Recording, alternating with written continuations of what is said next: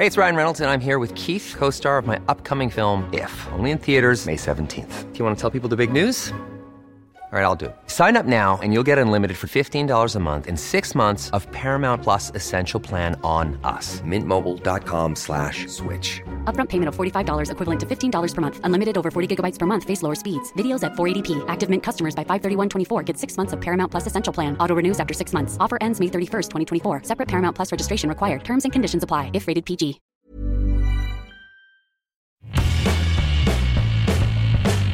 Hola a todos, esto es Sin Comentarios, el programa con los temas y noticias que a todo el mundo interesa y las opiniones que nadie pidió.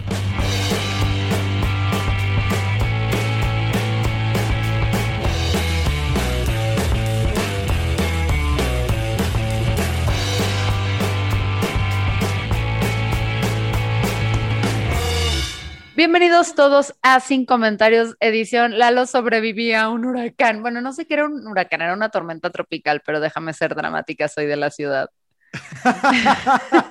ya sé, Fernanda, Fernanda así como, ay, está lloviendo, Fernando, así es, la costa. está muy mojado aquí, es la playa, Fernanda. Ay, olas, ay, olas, ¿qué hago, Lalo? Sí me di cuenta, gente, que soy una persona sumamente estúpida para sobrevivir en la naturaleza, porque veíamos a cuatro adultos con carreras súper profesionales según nosotros, que no pudimos calcular a qué hora salir de la costa para intentar evitar la lluvia. Eh, nada, o sea, cuando llegue el apocalipsis zombie, como dije, este, váyanse sin mí, merezco ser tragada. Pero hoy tenemos invitadas muy especiales aquí en, el, en el programa, Lalo. Estamos muy contentos. Estamos muy contentos. Correcto. Tenemos a Valeria Angola y Baquel Drollar de Afrontera, este colectivo que ya después de leer el manifiesto no me atrevo a decir que es feminista, sino que es algo, algo aparte, ¿no? Sí, es, como chinguen a su madre todos. Y, bien ganado, bien ganado. Valeria, Baquel, ¿qué, ¿qué, tienen sobre este grandísimo y bien otorgado chinguen a su madre todas? Hola Fernanda, hola Lalo, hola a todas y todos los oyentes. Eh, estamos súper contentos de estar aquí el día de hoy, Guaquel y yo, representando a este colectivo antirracista eh, de la Ciudad de México, compuesto por varios y varias integrantes de muchos lados. Eh, tres, tres, cuartas partes, ¿no? Guaquel, de la colectiva Somos Migrantes. Yo soy colombiana mexicana, hay otra colombiana, Guaquel es de Dominicana y este, nuestra cuarta integrante sí es, es mexicana, ella es de, de, aquí de la Ciudad de México.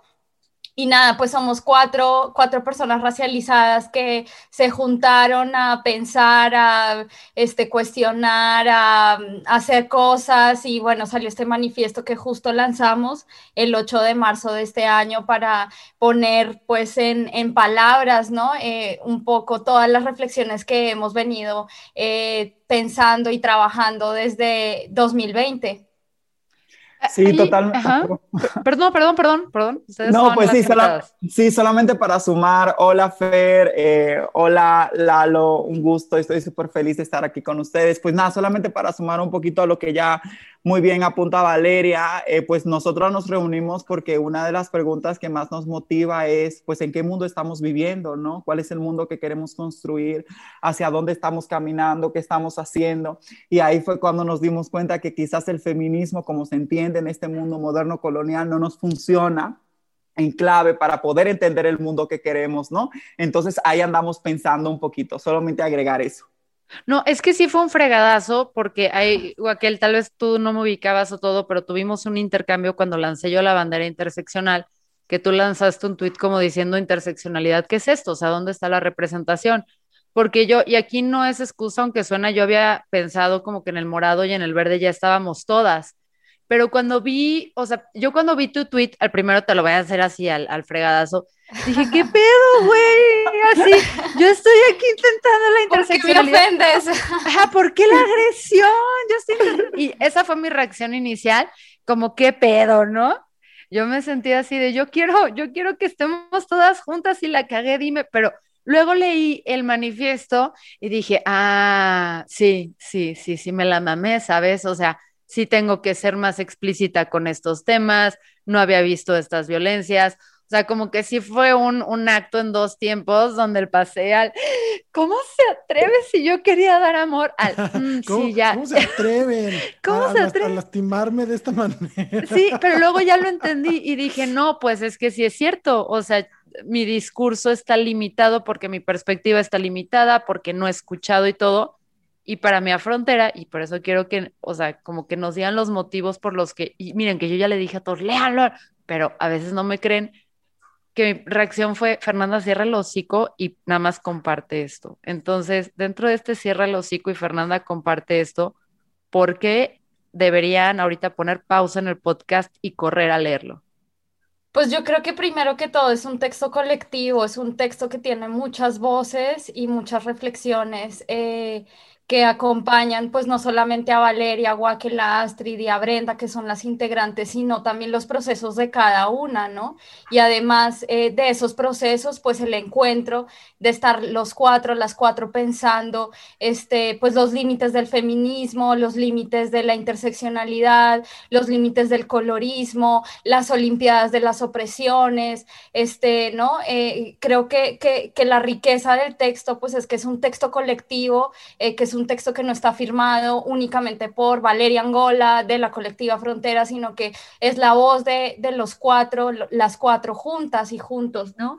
Este, eso por un lado y por el otro lado que es un texto vivo, nosotros estamos eh, también pensando que ese texto ya cambió, ¿no? Que el texto este, eh, tiene muchas cosas con las cuales ya, eh, que nosotros queremos modificar, porque todo el tiempo estamos en constantes preguntas y por eso nos hemos permitido eh, salirnos del feminismo, ¿no? Nosotros decimos, bueno, el feminismo eh, nos, nos, nos eh, sirvió en cierto momento de la vida para pensar eh, ciertas violencias que habíamos vivido, sin embargo, todas las preguntas que, que hoy en día tenemos sobre la violencia que experimentamos las personas racializadas, el feminismo no nos da respuesta, ¿no? Entonces necesitamos salirnos del feminismo y este desbordarnos, ¿no? Desbordarnos de los límites de las teorías de coloniales que nos han servido y reconocemos este justo sus aportes, este reconocemos sus, sus, sus contribuciones, ¿no? En nuestras vidas y en, y en, la teoría, pero también vemos sus límites y por eso eh, necesitamos crear nuevas cosas, ¿no? Nuevas, eh, cuestionar esas certezas. Y fíjate que, que, en este camino, pues eh, es doloroso, ¿no, Wackel? Porque en este camino eh, hay rupturas, es incómodo hablarlo, ¿no? Es incómodo. Y entonces, pues eh, nos han dicho que nosotros secundamos violadores, criminales, que queremos que eh, los violadores estén en la calle y que las mujeres sean golpeadas, eh, que nos han dicho racistas, en fin, nos han eh, descalificado de muchas maneras maneras, justamente por estar todo el tiempo pues eh, en este constante cuestionamiento, ¿no? Y, y, y, yo lo que diría básicamente es que es un texto que está súper vivo eh, eh, y, y, donde están plasmadas pues todas esas preguntas y esos cuestionamientos que, que nos hacemos eh, por, por, por, por, estar atravesadas como eh, pues nuestra experiencia, ¿no? Como sujetos racializados. Oigan, eh, Wakel, Valeria, quien, quien me quiera contestar. Yo, en lo que nos has dicho, escuché como términos con los que ya nos habíamos topado en este podcast, ¿no? Como colonialismo, este, colorismo, racismo. Pero me llamó la atención esta cosa que, dij que dijiste, Valeria, de las Olimpiadas de qué? De la opresión. Las Olimpiadas de la opresión, eh, porque suena algo que, que, juegan constantemente en el Partido Acción Nacional, ¿no? Es como, como algo que hacen cada cuatro años ellos. ¿Nos, ¿Nos explicas qué es? ¿Quieres explicarlo tú? No, dale tú de una vez, Val, tú que ahorita ya lo explica. Pues, pues, mira, yo, yo no lo ubico tanto como en este lado de esta política tradicional partidista. No, nosotros eh, de lo que nos referimos eh, específicamente en el manifiesto es justamente eh, sobre este, ¿no? la necesidad de ciertas personas, activistas, eh, antirracistas, feministas, de colocarse como la víctima más sufrida del sistema, ¿no? Entonces, ah. este, justo es como sumarle puntos a tu opresión, ¿no? No, yo soy mujer, pero no solo soy mujer, soy negra, pero no solamente soy negra, soy racializada, pero no solamente eso, soy trabajadora, soy, soy queer, soy migrante, soy eh, eh, ta, ta, ta, ta, ¿no? Y, y pareciera que azul, ya, para, para y pareciera que entre y pareciera que entre más eh, puntos acumules, mientras más identidades eh, opresivas acumules, eh, más legitimidad tienes para hablar sobre ciertos temas, ¿no? Entonces nosotros hacemos una crítica a esto porque pues sabemos que justamente pues todas y todos hemos tenido historias pues muy dolorosas, ¿no? Este, de migración, ¿no? De, de precarización, de trabajo explotado, etcétera, y creemos que, que, que, que ponernos a competir entre grupos oprimidos es completamente innecesario, ¿no? O sea, que, que justamente pues en, va a sonar muy clichésudo, horripilante, pero en la unión está la fuerza, ¿no? Tengo una pregunta, Vaquel. Aquí, o sea, porque, y es donde yo entro y aquí reconozco el privilegio que traigo como mujer, eh, blanca, hetero, cis, de ciudad, con cierto nivel socioeconómico y todo. Y precisamente por esto de lo que hablas de las Olimpiadas, a veces es muy raro porque alguien quiere empezar a tener, quieres empezar a tener diálogos, tipo abrir este diálogo con ustedes es algo que puede generarme nervios o ansias o con cualquier ya otra persona y que me encanta que hayas traído este tema y que tengan este approach, porque si se vuelven, a veces hasta que, aunque tengamos la pregunta genuina de querer crecer, de querer aprender y todo, estamos en un contexto tan violento que todo parece una agresión y crear espacios de diálogo, porque también es otra parte, ¿no? Donde creemos que es responsabilidad del otro de educarnos. Y se vuelve muy difícil conseguir estos espacios donde podamos hablar y decir, oye, me interesa lo que traes, ¿cómo, cómo puedo informarme más? ¿Cómo puedo enterarme de lo que están haciendo? Traen ahorita un tema muy interesante, aquel que es precisamente el que quiero que me hablen del abolicionismo carcelario, que es precisamente por lo que les han juzgado también bastante, ¿no? Sí, me parece súper interesante y esto tiene que ver con el paradigma en el cual estamos viviendo. El manifiesto de la colectiva es un llamado a desengancharnos de este paradigma global de la colonialidad y de la modernidad que constantemente hace eso que tú estás mencionando, Fer, de identificar un sujeto y de responsabilizar un sujeto, es decir, individualizar el sistema de opresiones y poner la carga en una subjetividad muy particular.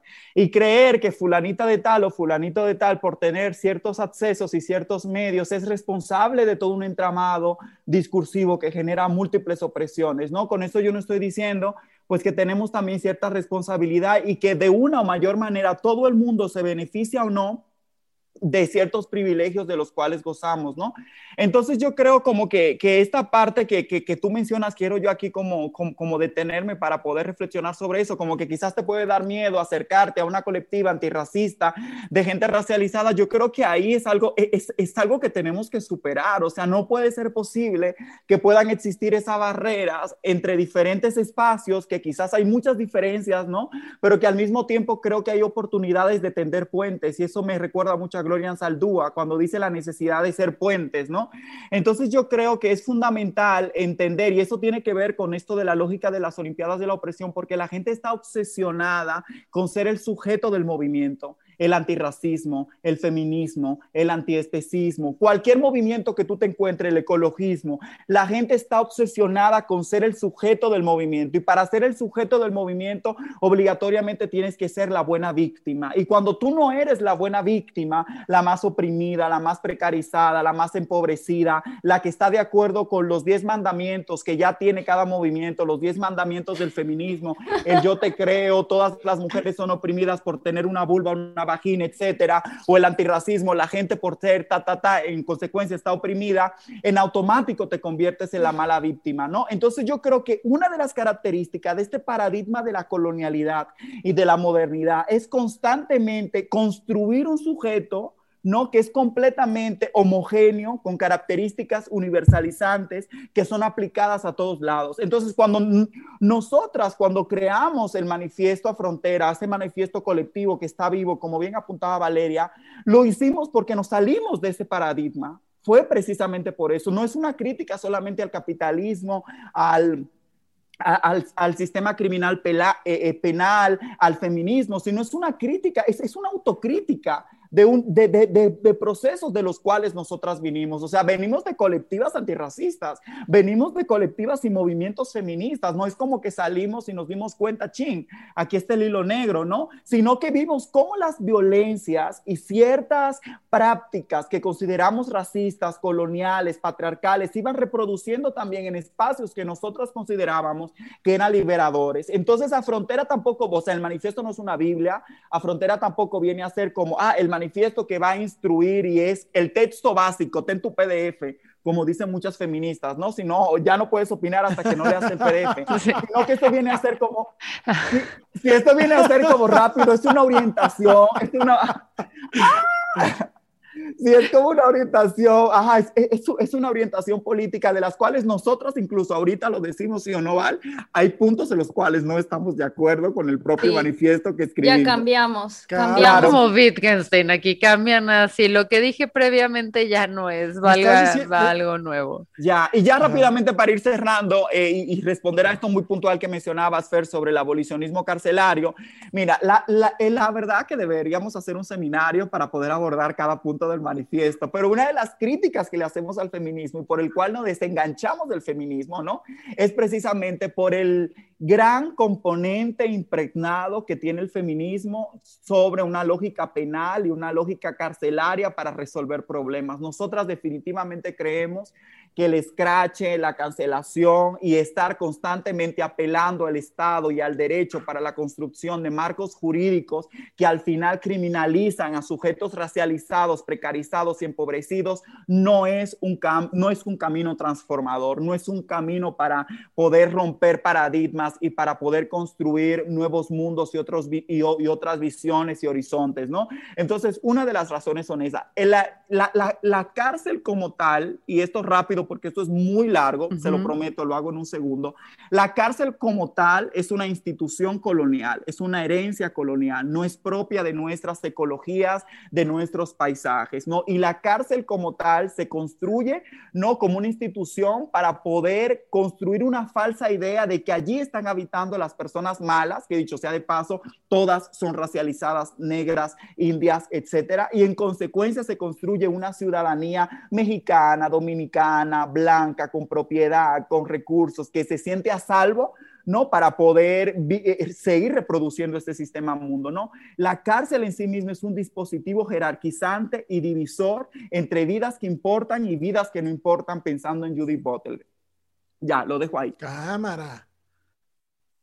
No, pues ya yo estoy a así. Puente Grande a romper todo, con permiso. no, señor. No, a ver, explíquenos más, o sea, entonces, ¿cómo son las alternativas? Uf, eh, las alternativas, uf. Pues es que las cárceles yo creo que, que justo este, ay, no sé, pues son resultado, ¿no? De, toda esa desigualdad, este, de todo este sistema que justamente explota esas corporalidades, como Guaquel lo menciona, que no, que no importan, ¿no? Que no, que no merecen eh, vivir. Y sobre alternativas, pues, eh, o sea, yo creo que una alternativa es transformar el, el, sistema económico, ¿no? Porque justamente, pues, las cárceles, o sea, pensar que hay una, una relación directa entre crimen y cárcel es la ficción en la que, eh, que, que, crean, ¿no? Los medios, que crean este, eh, que crea el poder, ¿no? Sobre que el crimen está descontrolado y entonces necesitamos un espacio, un lugar para poder controlar el crimen, ¿no? Y justo, este, yo creo que una gran alternativa pues es invertir en lo que no se ha invertido, ¿no? Invertir en educación, invertir en salud, invertir en en trabajo, trabajos dignos, trabajos bien remunerados, este, y hay otras formas de, de justicia, ¿no? Este, Hay otras formas de justicia eh, que viven, ¿no? Que no son nuevas y que, y que, y que, son, que tienen un enfoque menos punitivo, ¿no? Este, eh, eh, menos, este, pues sí, menos colonial, ¿no? nosotros hemos revisado algunos textos de algunas autoras como Aura Cumes. Saura Cumes este, eh, ha trabajado el tema, digamos, sin querer queriendo, y ella habla de, pues, de, de, de, cómo también estos, estas, estos sistemas de justicia eh, indígenas, ¿no? ancestrales, han sido también profundamente criminalizados, ¿no? Este, o sea, esas alternativas existen y existen en los mundos eh, no modernos, no occidentalizados, ¿no? Entonces creo que hay que revisar, ¿no? Este, pues esas experiencias eh, justo de, las culturas indígenas, ¿no? De los pueblos indígenas, como ellos resuelven estos conflictos y que no, este, que son mucho más pedagógicas, que son restaurativas, que se enfocan también en la víctima, ¿no? En la reparación, en la justicia, ¿no? En una justicia real, ¿no? Porque la cárcel, eh, nosotros reflexionábamos, pues no resuelve nada, ¿no? En ese momento, pues puede ser, no sé, estoy acordándome del caso de esta youtuber que encerraron ahorita. Yo pues, ¿de qué manera, ajá, de qué manera eh, eh, que ella esté en la cárcel puede reparar a la persona que lastimó, ¿no? O cómo podemos este, generar una conciencia, ¿no? En las personas que están cometiendo estos, estos, estos delitos, estos crímenes, estas, estos agravios hacia esas personas, ¿no? Es una pregunta, a ver si no estoy diciendo una, una sandez. O sea, es como, por ejemplo, con el caso de Joseph Topes, en vez de agarrarla y que hay mucho debatir, porque todavía tenemos que hablar de dónde están los violadores y por qué los medios están centrados nada más como siempre en la morra, independiente a como ya hemos manifestado en este canal, nos caiga Joseph Stop. Este, pero lo que sí es interesante es esto que pones, o sea, si mandas a Joseph Stop ahorita a la cárcel, quieras que no, Joseph Stop es una persona con muchos talentos y habilidades que si se pudieran ponerse a trabajar para ayudar a esta persona, no sé, o sea, no sé cómo se puede ahí apoyar, pero creo que sí es más útil poner a las personas a trabajar para reivindicarse en algo versus quédate ahí pudriéndote en una cárcel, ¿no? Claro, es que la cárcel no resuelve nada en ese sentido y tampoco estás pedagogizando, no estás generando este, una, una conciencia, ¿sabes? Este, en las personas que cometen este tipo de agravios para decir, no lo voy a cometer porque está mal, ¿sabes? O sea, no hay como una, una pedagogía justamente que diga por qué está mal este, hacer un video y, y, y tomar este, imágenes sin consentimiento. Ahí te va, le va a proponer al gobierno que, no, que nos den crédito, así, a, la campaña, que se lo donen toda frontera. Lalo, esta es mi propuesta, gobierno, agarren a Joseph Stop y háganla como la spokesperson y tomen sus canales para esto de la pornografía infantil, educar qué es, cómo es y, todo, cabrón. o sea, imagínate. Una consecuencia muchísimo.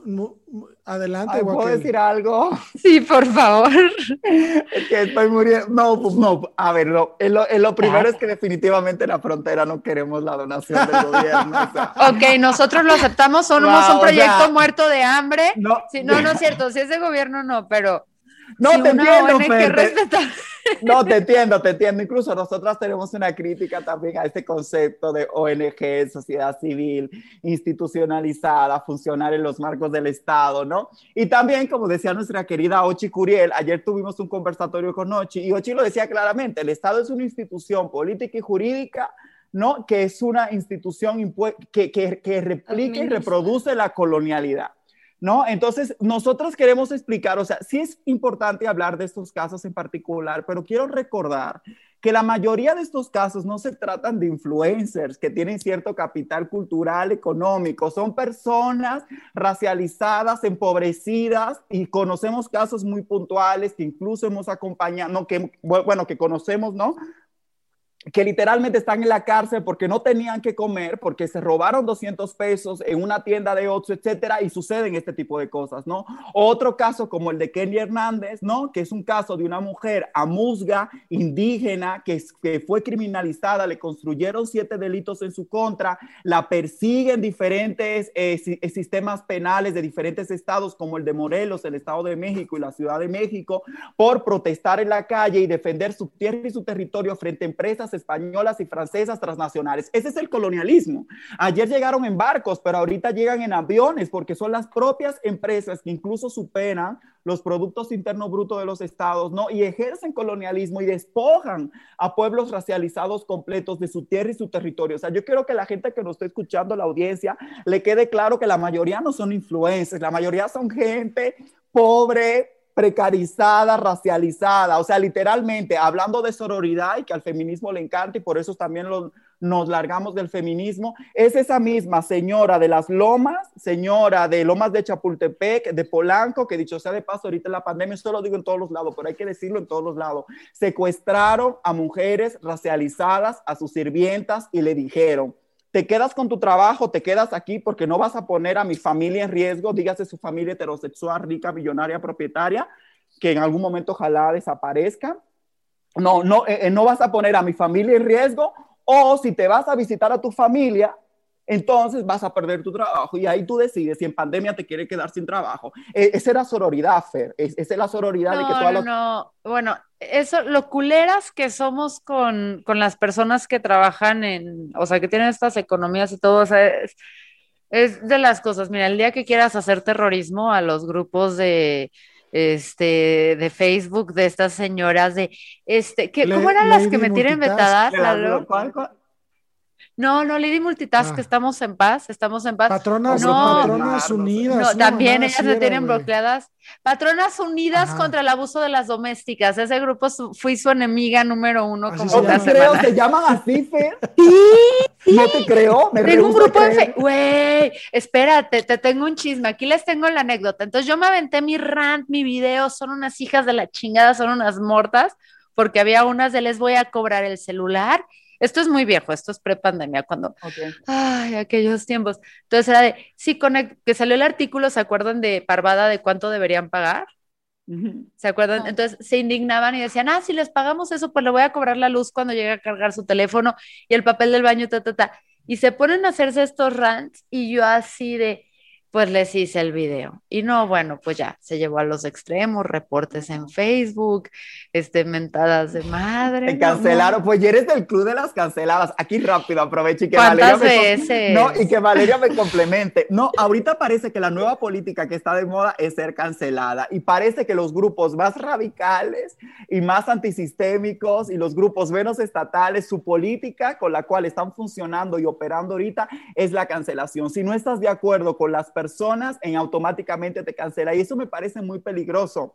Se parece a la cárcel, además, se parece un montón a las dinámicas de la cárcel, de aislar, de eh, muerte social por completo y, y, no, o sea, también nosotros este, hemos apuntado pues esas críticas hacia ese punitivismo, pues no solamente que ejerce el Estado, sino que también hemos interiorizado dentro de los movimientos sociales, ¿no? Que se supone que son eh, críticos.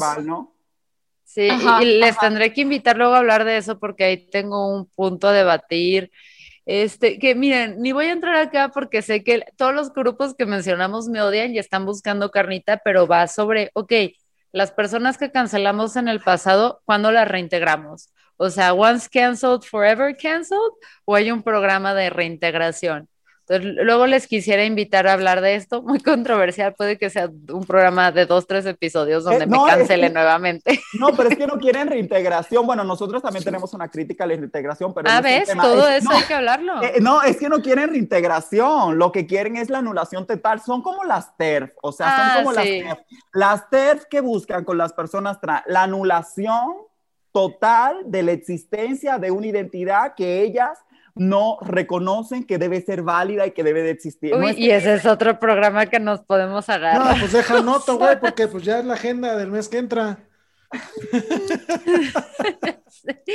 es que estás, o sea, y sé que lo estás abordando de una perspectiva y óptica totalmente distinta y por eso lo quiero hablar con ustedes porque es totalmente diferente.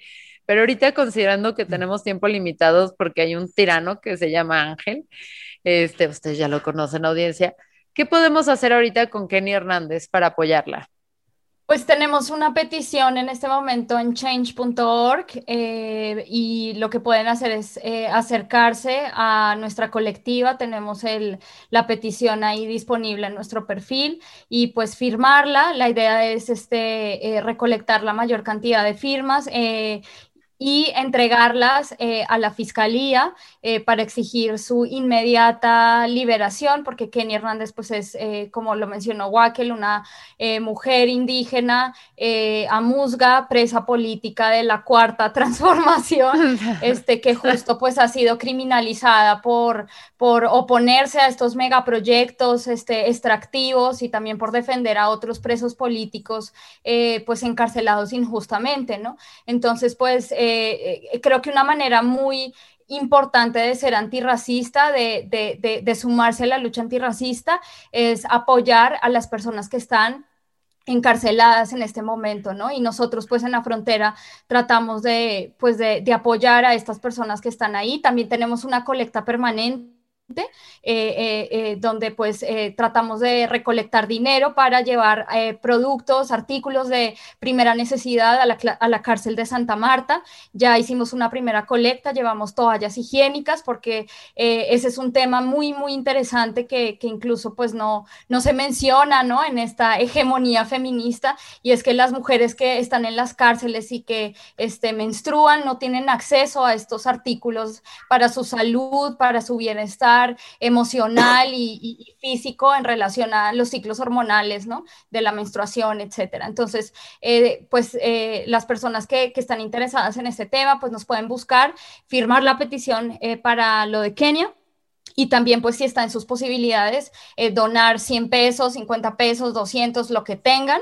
eh, para que nosotros eh, llevemos agua, papel higiénico, comida, etcétera, ¿no? Estos productos que las cárceles efectivamente no proveen a las personas que están ahí encarceladas de, de manera irregular. La pregunta obligada cuando hay dinero, perdón, transparentan todo esto, nada más, o cómo, cómo dan, porque ya ven que siempre hay dinero, hay cuestionamientos más feroces. No, ahí voy rápidamente. Quiero decir primero que el Estado solamente pone los muros, pero la gente literalmente, o sea, en términos de subsistencia, se mueren allí. No tienen ni agua, ni papel de baño, ni nada. Nos acusaron y quisieron cancelarnos también por asistencialistas, pero lo que sucede es que nosotros no entendemos la lucha eh, abolicionista solamente como ponernos en términos de la desaparición de la cárcel como una estructura colonial y racista, sino que insistimos en que mientras nosotros estamos aquí, Fer, eh, y Lalo y Ángel platicando con ustedes, hay personas que literalmente están encarceladas y que no tienen agua y no tienen ni qué comer, o sea,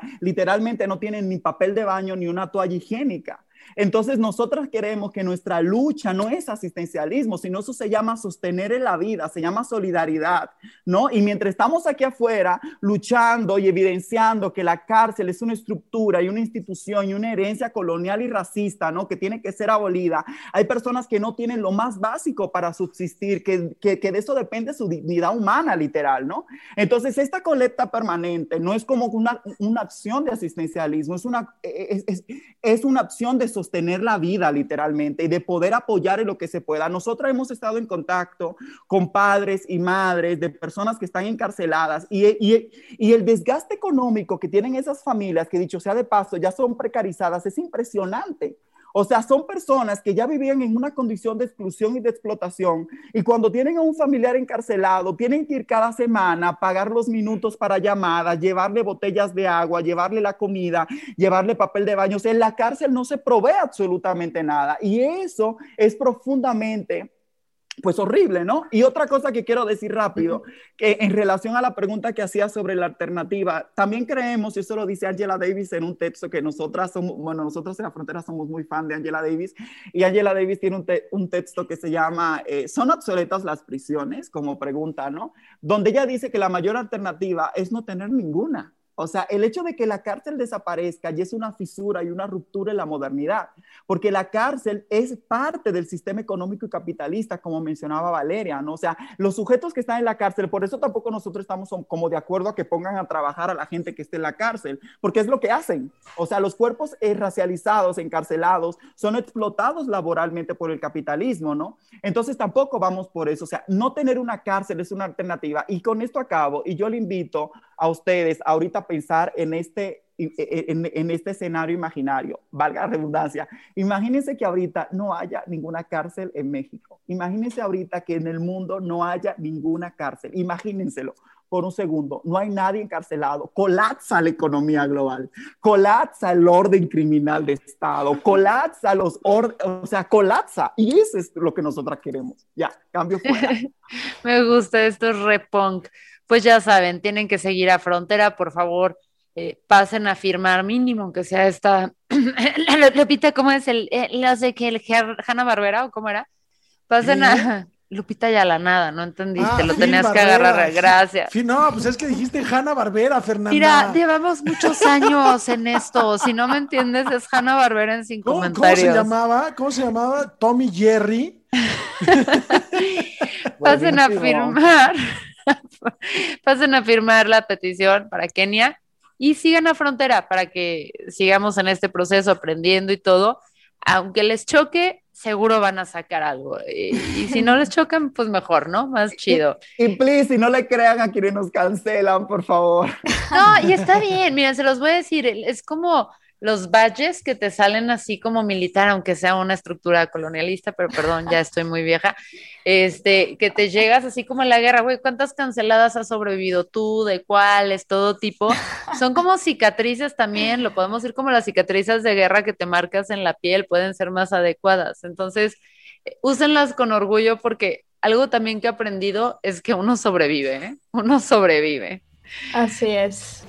Un beso a todos, todas. Nos vemos próximamente. Gracias. Muchas gracias. Un beso.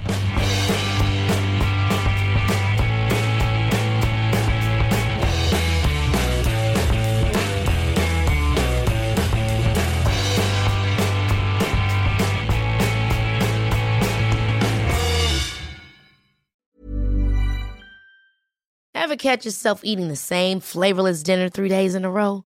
Dreaming of something better? Well, HelloFresh is your guilt-free dream come true, baby. It's me, Kiki Palmer. Let's wake up those taste buds with hot, juicy pecan-crusted chicken or garlic butter shrimp scampi. Mm. Hello Fresh. Stop dreaming of all the delicious possibilities and dig in at HelloFresh.com. Let's get this dinner party started.